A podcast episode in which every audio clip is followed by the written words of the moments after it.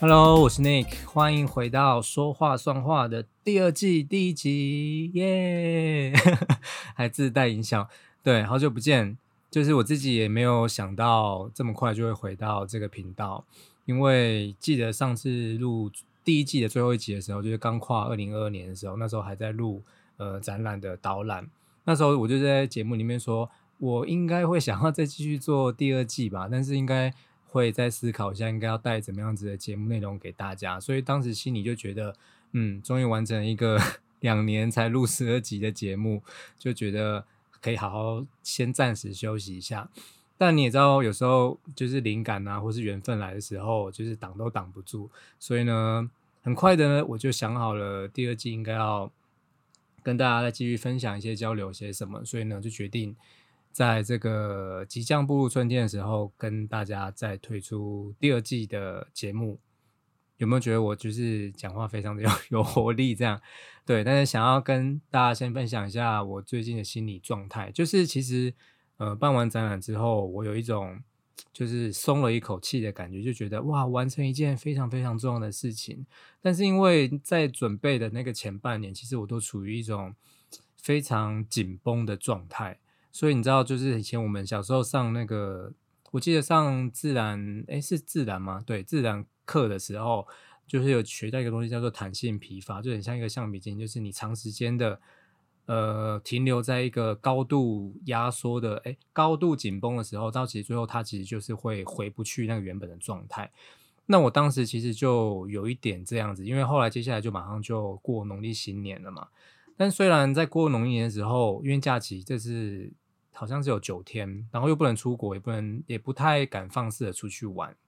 所以那个时候，其实我又有一种觉得啊，希望赶快开工的状态。但是我记得当时候回到回到台北，回到工作岗位的时候，又觉得有一点提不起劲的感觉，就觉得好像哪里就是怪怪的，就觉得好像没有什么，没有什么太大的目标，或者是说没有什么太大的动力的感觉。但你知道，就是因为。我的星盘上面呢，这时候又又要讲到星座，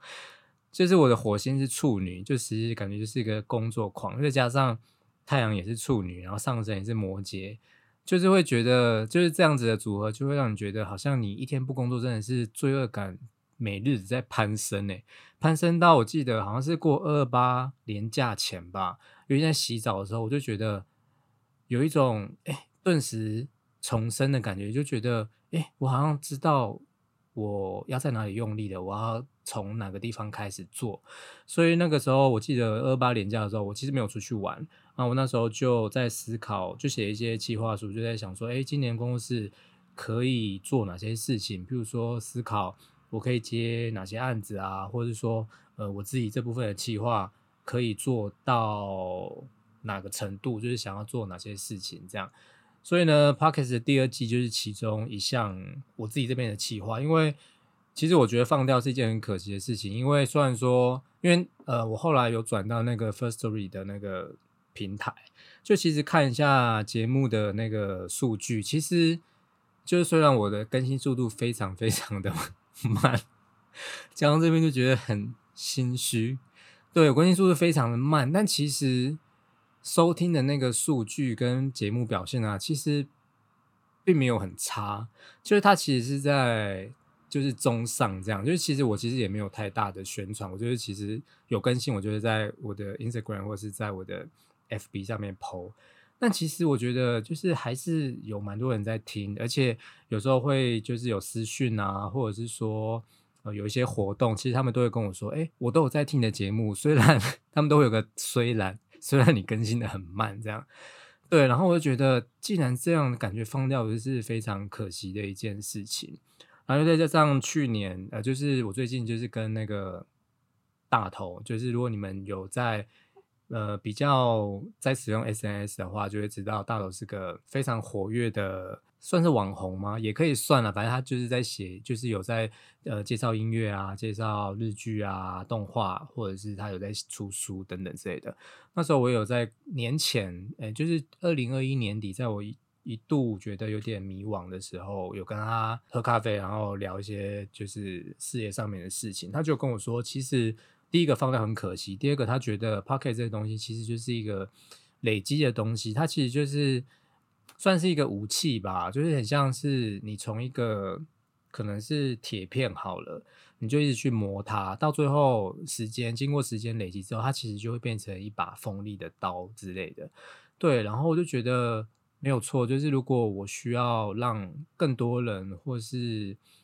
更多的受众能够知道我在做什么，或是我喜欢什么，或是我想要带给大家什么。其实 Pocket 就是其中一个非常好的一个媒介跟平台，又再加上我自己其实也是一个非常喜欢交流、跟人互动的一个个性，所以我就觉得好，那我就决定要继续做下去。而且再再加上，其实我是一个蛮。善变的人，但那个善变不是说不好的善变，而而是我其实不太会甘于说我自己的身份或是我自己的角色是只只会做什么，或是只给人家那一种印象，所以我就觉得，哎，如果我除了画画之外呢，我能够有其他的一些 表现，我觉得也是一个蛮好的一个期许。所以呢，在第二季的节目中呢，我就准备了一些，然后也重 重新挑选了那个。片头、片中、片尾的音乐，就是给大家一种耳目一新的感觉，然后也重新画了封面这样子，所以就会呃，希望大家继续支持。那第二季的节目呢，会稍稍的从所谓创作这个主题跳出来一点，因为第一季会比较多在跟大家分享，嗯，可能画画这件事情啊，或是我在做的一些当下，就是在做一些案子啊，或是在做一些。呃，创作相关的活动，比如说像去年的募资啊，或者是哎，是前年的募资，对，还有展览等等的事情。那这次第二届节目就会稍微的跳出来一点，会放在一个更广的面向，比如像是呃生活上啊、旅行上，或是回忆等等的。然后我都会透过三这个数字去跟大家分享，那可能是三段回忆，或是三个人、三本书，诸如此类的节目内容。就像今天我第一集要来讲的呢，就是接案过程中，但这个接案过程中其实也可以替换成是呃创作过程中，或是在圆梦的过程中，因为在一起听这个 Pocket 节目的你们，有可能跟我一样也是接案的工作者，你可能是接设计案，就是平面设计或摄影设计等等都可以，那也有可能你就是也是一个创作者，跟我一样都在画。插画为主，那也有可能是你虽然不是做这相关的工作，可是其实你非常喜欢的创作，然后你自己也喜欢画一点小图啊等等，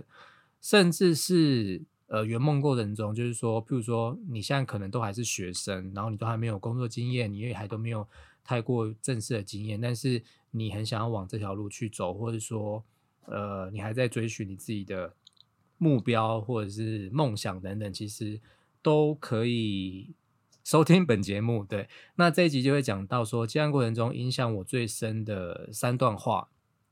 那因为工作的关系，其实我蛮常会看很多文字，因为譬如说像画书啊，或者画杂志，或者画报纸等等，这部分的平面刊物，其实我会先收到的，除了是呃客户给我的 brief 之外，他们也会附上给我。文字，那这文字可能是一篇文章，或者是一些，嗯，就是一些简短的介绍。当然，我不会说看完，就说看整本书，或是看整整个杂志，但是我会就一个比较精简的文字内容，再去思考这个文字应该要怎么样做视觉化，去完成我的插画。所以那时候我其实看了蛮多蛮多的文字。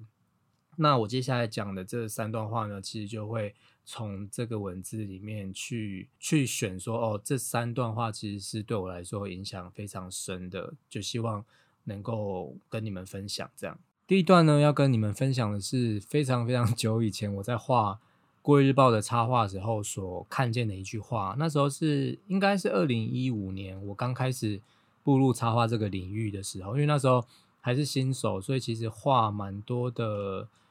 国语日报就是比较偏亲子类的文章内容，这样。那当时是有一个配合一个写作的专栏，就是有一个老师，国文老师，他就是会固定的在每周就是写一篇文章，教小朋友怎么样去写作文啊，设定起承转合，或者是说怎么样让你的故事说的很精彩，就是让吸引更多人去听。对，那个专栏其实是蛮蛮好的，我觉得就是可以学到很多东西。虽然说过程中其实画的会有一点辛苦，因为它有时候文字可能会比较偏教学类，然后再加上可能会稍微抽象一点，所以要转化的时候会比较难转化。但也是因为，因为我从小就是看故事书长大的，又因为这个文章就是他会用很多的故事做范例，所以其实我从中也又看到了很多故事，就觉得觉得。哎，其实画这个专栏是蛮有趣的。其中一个，其中一个礼拜就有讲到一句话，它就是一个印度的古谚语。它讲说，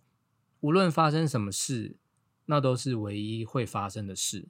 就是这句话虽然很简短，然后它用的词也不深也不难，但是其实你就会觉得这句话背后的意义其实是更大的。就当时其实我也才二十几岁，那时候的。工作经历啊，或者人生经验，其实都还没有那么的丰富，但当时就觉得，嗯，这句话应该是可以把它记下来，就是当做一个人生的座右铭之一。这样，那我后来有再去查这句话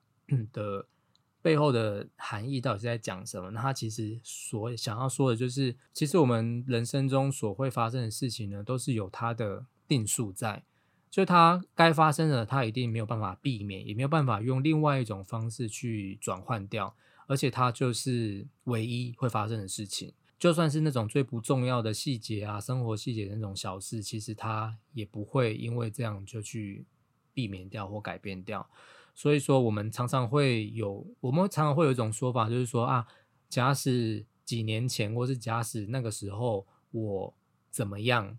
那这件事情就不会发生了，或是就不会这样了。但其实这样子的想法是，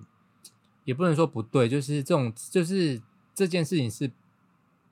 不能去这样想的。因为其实我觉得我们人生其实每个人都有自带自己的功课下来走这一招，所以呢，我相信就是会有一种冥冥之中的安排，就会跟就是会让我们知道说，其实我们所经历的每一个情境啊。都是一个绝对完美会发生的事情。那这边的完美，就算它跟我们的设想，或是跟我们的理解，跟我们的自尊也好，都是不符合的。但相信那也是一个呃造物主，或是说上天他所一个觉得最好的安排。对。那后来前应该是前阵子吧，我有看到就是我朋友的 IG 的现实动态。也有剖到这一句话，但它是更完整的。然后我就有跟他说：“哎，这句话其实我之好几年前在画插画的时候就有知道这句话，就是对我来说影响很深。所以它其实是有四句话。第一句话就是，无论你遇见谁，他都是在你生命中该出现的人。然后第二句就是我刚刚讲的，无论发生什么事，那都是唯一会发生的事。第三句就是，不管事情。开始于哪个时刻都是对的时刻，然后已经结束的事情呢就已经结束了。你们有没有觉得这四句话真的非常的厉害？就是现在，譬如说，像我现在已经三十几了，那人生经验跟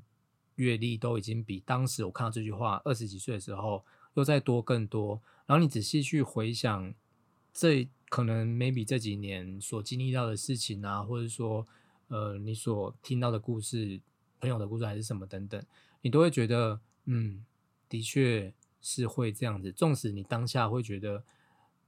不太好过，或者说觉得会有一些遗憾啊、疑惑，或者说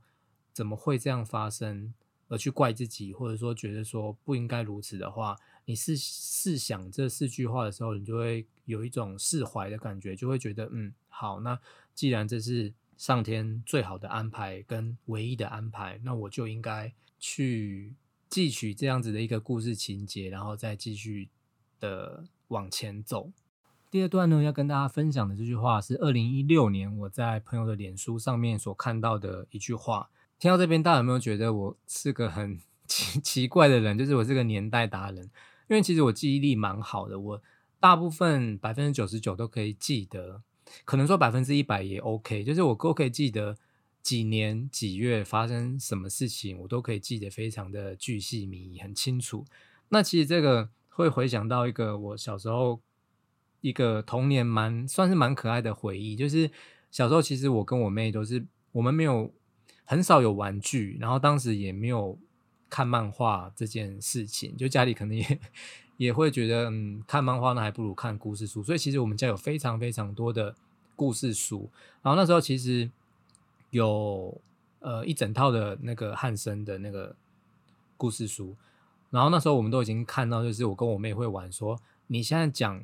什么故事，我就可以马上跟你说这是几月的故事，然后它是大概是在。中间段还是在前半段还是右半段？就是每次玩这个故事，我永远都是可以记得非常非常的清楚，所以就导致我之后就是对于这种呃重大的事件或者说一些重要的事情，我都会很清楚的记得是几年发生的事情，包括这个对我来说很重要的一句话。对，那这是题外话，主要这句话的是来自于波兰的导演其实老司机，他有写到说。人在某一个时间、某种机遇下的抉择，将改变他的一生。当时我在脸书看到这句话的时候呢，其实我就有觉得这是上天之中为我，就是上天为我量 身打造的，就觉得这个人可能在几年的几月几点几分会打开手机的 App 看脸书，所以呢，就在那个时候让他看到这句话吧。因为那个时候刚好也是处于一个在。工作上面需要去转换心态跟转换一个角色的时候吧，因为那时候接案其实已经有满三年了。那时候其实是一个工作来说很稳定，因为我当时是不缺案子的，就案子会自己会自己一直来。对，那这个奖其实我不是要炫耀什么，而而而是说当时的状态真的是不需要去担心所谓的案源这样。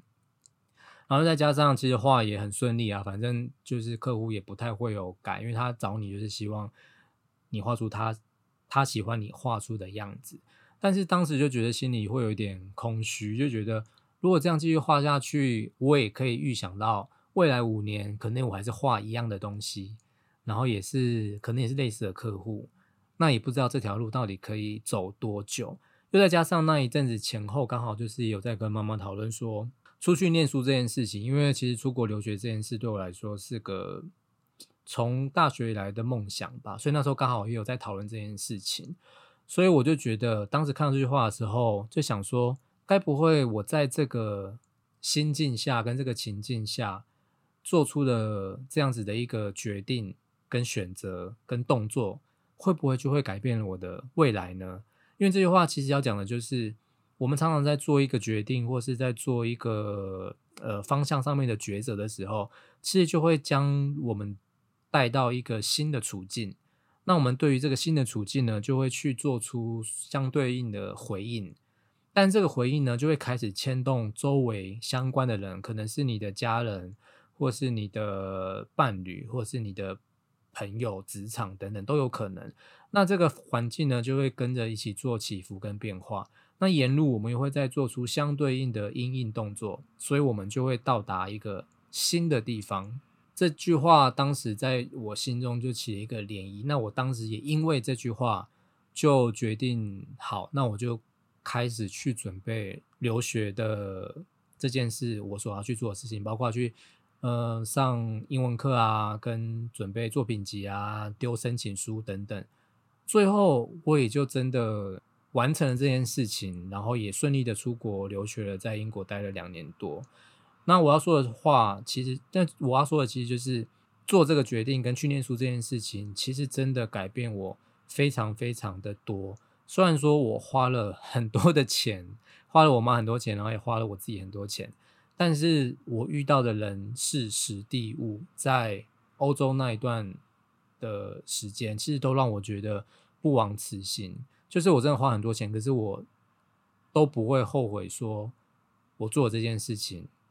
因为现在可能会觉得啊，那那那那笔钱如果可以拿去付房子的头期款，那该有多好。但如果要在我选择一次的话，我还是会做这个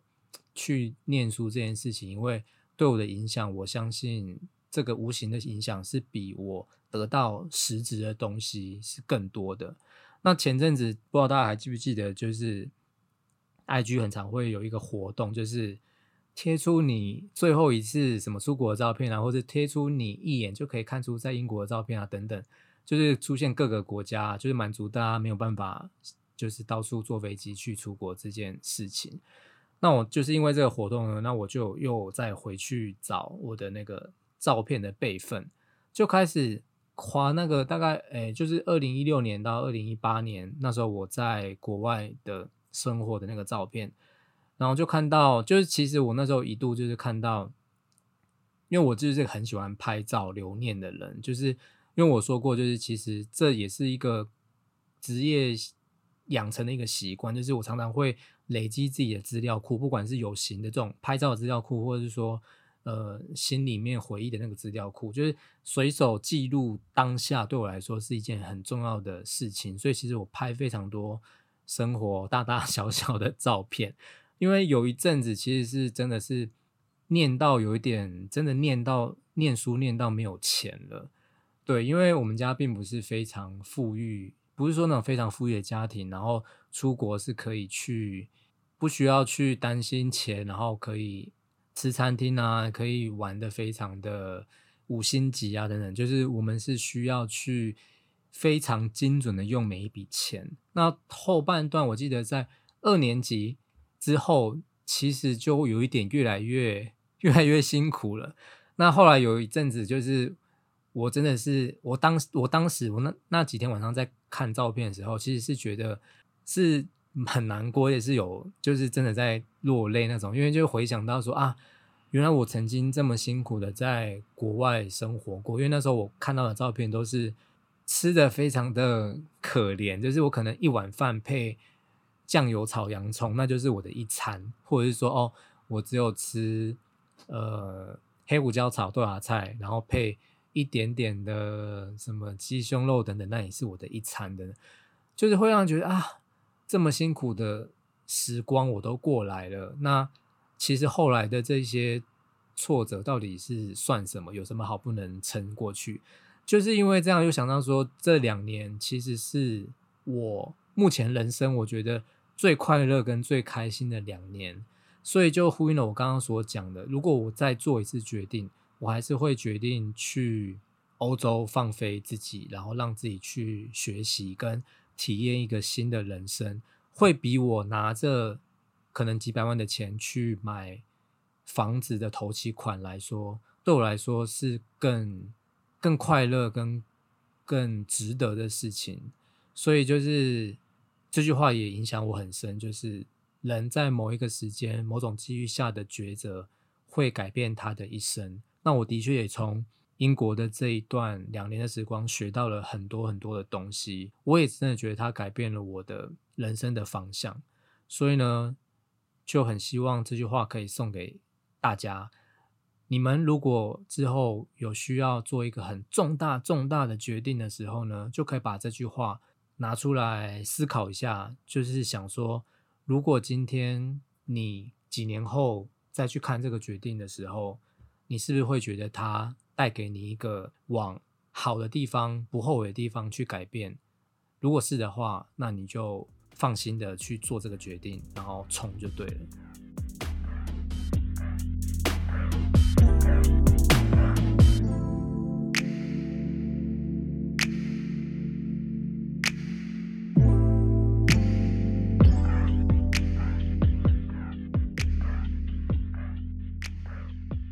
第三段呢，要跟大家分享的就是我在二零一九年得到的一句话。那现在回想起来，其实二零二二的前三年，就是一九年到二一年这三年，其实对我来说是超级煎熬 跟辛苦的一段时期。我一直都觉得，一直在我去年年底的那个个展结束画下句点的时候，我才我自己的内心深处跟潜意识跟第六感对。就是这三个地方才有觉得说好，我觉得我通过考验了，因为我有预感一个新的人生的篇章就在我的面前，就是二零二二年。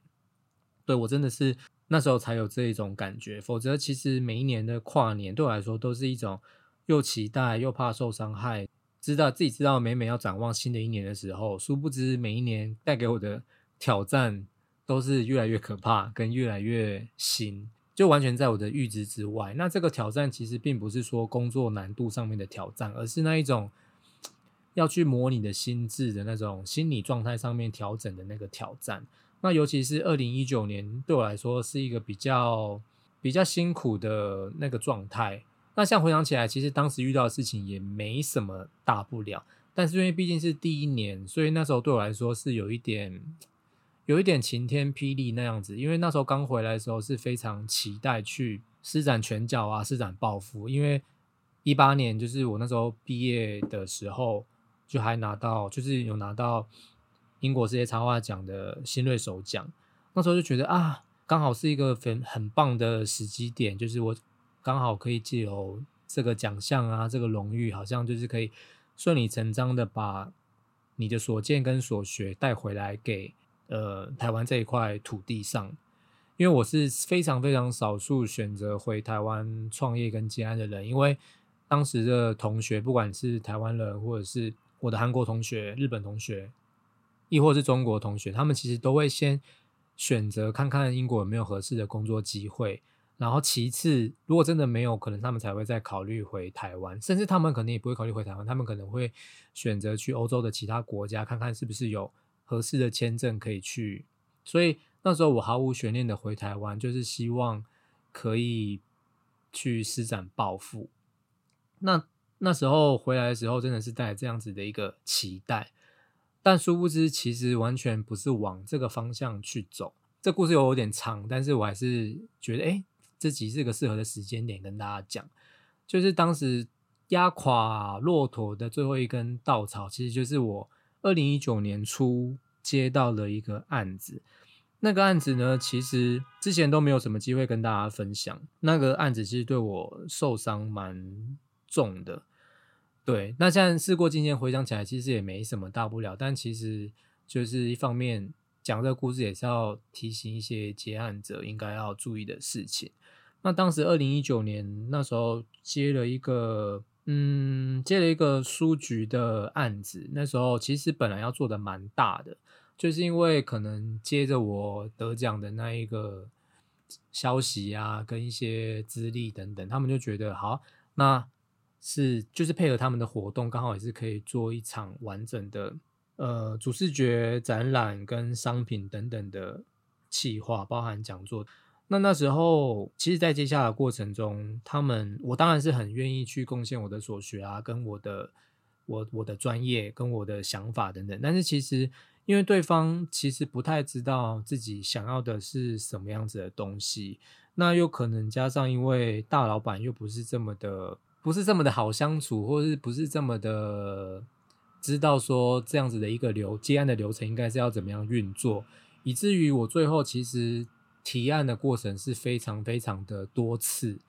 而且因为基于不太知道他们想要什么的状态，我其实就是自己去摸索跟自己去思考说他可能会喜欢怎么样的东西，但是我最后得到的回应就是大老板的一句话，就说嗯。你的东西跟我们的想法是有落差的，所以我们决定终止合作。就在我做了非常多的提案跟尝试之后，我记得那个案子其实搞了整整快要半年吧，半年的时间。然后我被告这一句话就是说，嗯，我们不喜欢，所以拜拜这样。那因为当时我也是，因为我其实一开始都是一个比较相信。我们的合作关系，不管是对哪个客户都一样，我都觉得我们是基于一个互信互惠的一个关系，所以我其实是不太习惯去签合约这件事情，因为我会觉得好像要讲到白纸黑字，会觉得有一点不好意思也好，或者说会觉得好像有点太自私化，所以我就觉得，嗯，我们就有留个记录，有留个那个，呃。没有的记录或者是对话记录，其实就 OK。这样，那基于这样没有一个白纸黑字的状态，我其实也没有去跟他们在 argue 所谓我需不需要拿到提案费这件事情，以及这个过程中我所受到的一些我觉得不公平的待遇，所以其实也没有。当然，对方也没有主动提起这件事情，所以这种种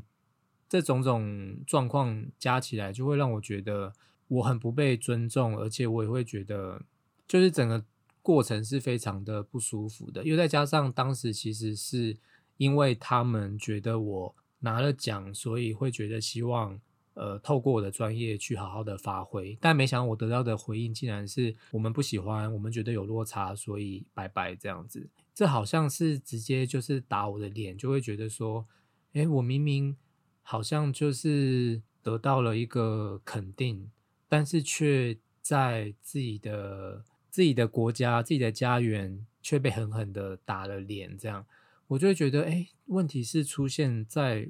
我的身上吗？还是其实是对方的不专业？所以这件事情对我来说，当时的打击是蛮大的，然后又再加上。当时又会出现另外一件事情，就是有一个香港的广告公司，他们有想要做一个咖啡品牌的包装。然后在我得到这个书局这个合作下面不是那么稳定的时候，又在接到这个香港的邀约，我觉得哎，好棒，好像又有一点春风吹又生的感觉，就觉得好吧，那既然这个如果感觉有点危险，那既然香港这个有邀约，感觉我应该还是受肯定的吧。对，那时候就会觉得好，那我就把一个寄托放在这个上面。结果没想到那个香港的案子，后来也是因为时间的关系，就是因为作业时间太短，然后香港的广告公司就会觉得说这样好像对我会有点不好意思，因为太赶，他们也会觉得作品可能会相对来说讨论的过程没有办法那么的详尽，然后在这上作业时间可能也会压缩到我的创作，所以他们就会觉得那就也就先暂。暂时不要，就是谢谢，我很热情的跟他们回应这样子。所以当时这两个大的案子的破局，对我来说就是一个蛮大的打击。我就觉得，哎，那这样子我回来好像就是没有遇到我觉得的伯乐，然后也没有往我觉得预想发展的状况走。所以当时我其实是非常非常的郁阻的。所以我那时候呢就会。比较常去法鼓山，你们知道法鼓山其实，在台北市的北头有一个农禅寺，那个环境是非常非常的，我非常喜欢，我非常清幽，所以那一阵子我很常跑农禅寺，我就会坐在那个他的那个那个院院区里面有一个很大的池塘，那池塘的水非常的干净，所以其实你会看到倒影，even 是自己的倒影，所以我就会在那边思考说。自己的心态应该要怎么样的调整？然后后来因缘际会又跑去了法鼓山的一个他们的金山的园区，就是要做要做客运，要做国光号的客运到那个金山那边去。然后在我得知这两个案子都破局的时候，我就跑到金山园区去待了一整天。然后因为我其实是个对观世音菩萨非常的有感应的人，因为我从小就曾经看过观世音菩萨，这是个就是小故事，就是呃。之后如果有机会再跟大家说。然后那一次去法鼓山的金山园区的时候，我就在那个观音殿，就是跟就是跟观世音菩萨说，我遇到了什么样什么样的事情。可是我对我来说，我觉得蛮痛苦、蛮不舒服的这样子。那我希望观世音菩萨可以给我一个指示，可以给我一个方向。因为其实佛教是比较少在抽签这件事情，但是他的观音殿还是有这个所谓的。我记得那时候他好像是说心灵签吧，就是说我们不是走那种，就是你抽签之后还要把杯三次要圣杯才可以，这才是你的签。他其实就是说，哦，你跟观音殿的观音讲完之后呢，你就可以去抽一支签。那这个签上面的签师呢，其实其实那个签师他也不是签师，他其实就是法鼓山那种圣严法师的心灵小雨。他就觉得说，那个心灵的那个小雨，其实就是给你的一个指示跟功课，所以。我讲完之后，我就去求求了那支签，那个签上面就写了一句话，就写说顺逆两种境遇都是你的真上因缘，就是要以平常心跟感恩心去相待。这样，那抽到这支签的时候呢，其实我当下真的是就是爆哭，诶，就是狂哭。对，虽然说在跟那个观音殿在讲事情的时候，其实我就已经。就是眼眶泛泪，但抽到那个签的时候，我就觉得哇，这句话真的是打在我的心上，因为真的就是遇到完全的一个逆境，因为它不是顺境，因为顺境自己会知道说做什么事情都很顺，都会有那个觉得说嗯好，都非常的顺利，感觉就是有如神助这样。但其实我后来就是我刚刚讲那两件事情，其实都不是一个自己预想的发展，这样。所以我当时接收到那个签字上面的话之后呢，我其实就一直把这句话放在心上。然后如果之后有演讲的场合，其实我也都会跟听众去分享这一句话。那虽然说这三年的时间，一开始其实我也并不是执行的这句话非常的好，就是譬如说遇到一些客户的一些不讲理的事情啊，或者是说一些破局的案子等等。我还是会有一些心情上面的波动，也许是愤怒，也许是失落，也许是难过等等。但是后来越后来，其实我的情绪是越来越平稳，就是已经到了一到了一种哦，发生了哦，好，那就这样吧，就一到这样。even 是像去年二零二一年，其实是这三年里面，如果你就讲现实面好了，其实是我收入影响最大的时候。但其实每当遇到这样子的一个破局，或者是说哦有一个比较不好的事情发生的时候，我已经觉得我已经开始会有一种转念思考，就会觉得说好啊，如果没有的话，其实也蛮不错，因为我可以利用这样子的一个多出来的时间去做什么什么样的事情。就是回到我们刚刚第一段分享那个印度古谚语的话，就是因为这件事情这个逆境是一定会发生，所以你要怎么去利用这个因缘去。增进你的处理事情的智慧跟方式，以及怎么样去利用这样子的因一个因缘去做更多的修行，去做更多的尝试。对啊，所以刚刚讲到那一段，就是回来台湾这件事情，就让我回想到，因为疫情是一九年在一九年底在中国爆发嘛，那二零年就是开始欧洲一发不可收拾。那我现在就有时候就会想到说，如果当时我是选择留在那边找工作，留在那边工作这样的话，那现在我到底会在哪？就是会过怎么样子的生活？是不是跟大部分同学一样，也都已经回到各自的国家了呢？所以就又印证到我刚刚第一段跟大家分享的那个印度古谚语，就是那都是唯一会发生的事，而且一定得这么发生。因为我现在认真回想起来啊，就会觉跟检讨，就会觉得我就是需要这三年去经历这一切，去磨掉我的我执、得失心跟完美主义。因为其实这三样东西在以前对我来说，很像那个一个非常坚不可摧的城墙，一个超厚的堡垒。我不知道你们有没有玩过那个《三国志》的游戏，就是。你要去攻打敌军的城的时候，如果他的那个城门啊、城墙盖的非常的牢固，你就是真的攻三天三夜都攻攻不下来，还要出动什么投石车啊，还要出动一些很多兵，这样就是狂打他才有可能把那个城门攻破。那我的状态就是这样。那当然，我这样也不是说真的要消磨所谓我的完美主义或是怎么样，而是。以一种更圆润、更圆滑的方式去跟这个新世界打交道，跟这个新世界去做一个重新连接、重新沟通的一个阶段。因为我就会很感恩说，如果我这三年遇到的事情，并不是在我刚回来的时候遇到，不是我在年轻的时候遇到，而是我在年纪更大的时候，maybe 是四五十岁的时候。哦，也许你那时候事业更好的时候，但是你却突然就是跌落跌落谷底，什么时候？当时你要再去调整这个，我觉得想必会更辛苦，跟打击更大。那还不如就是你在年轻的时候，还在一个